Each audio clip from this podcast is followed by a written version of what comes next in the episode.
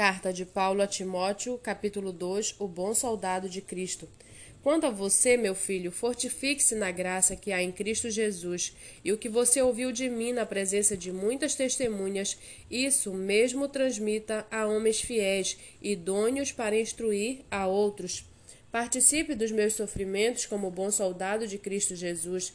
Nenhum soldado em serviço se envolve em negócios desta vida, porque o seu objetivo é agradar aquele que o recrutou. Igualmente, o atleta não é coroado se não competir segundo as regras. O lavrador que trabalha deve ser o primeiro a participar dos frutos.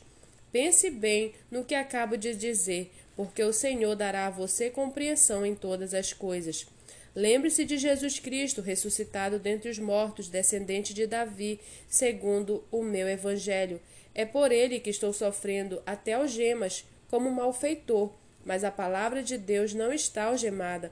Por esta razão, tudo suporto por causa dos eleitos, para que também eles obtenham a salvação que está em Cristo Jesus, com glória eterna. Fiel é esta palavra. Se já morremos com ele, também viveremos com ele.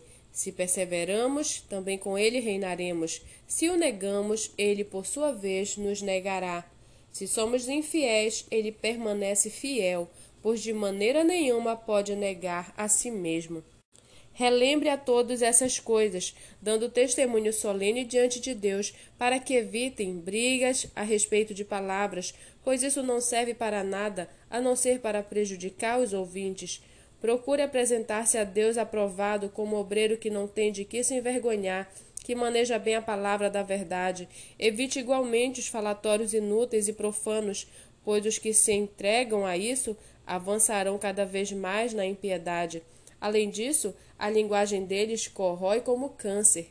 Entre esses estão Emineu e Fileto, que se desviaram da verdade dizendo que a ressurreição já aconteceu e estão pervertendo alguns em sua fé. Entretanto, o firme fundamento de Deus permanece tendo este selo: o Senhor conhece o que lhe pertence, e mais, afaste-se da injustiça todo aquele que professa o nome do Senhor.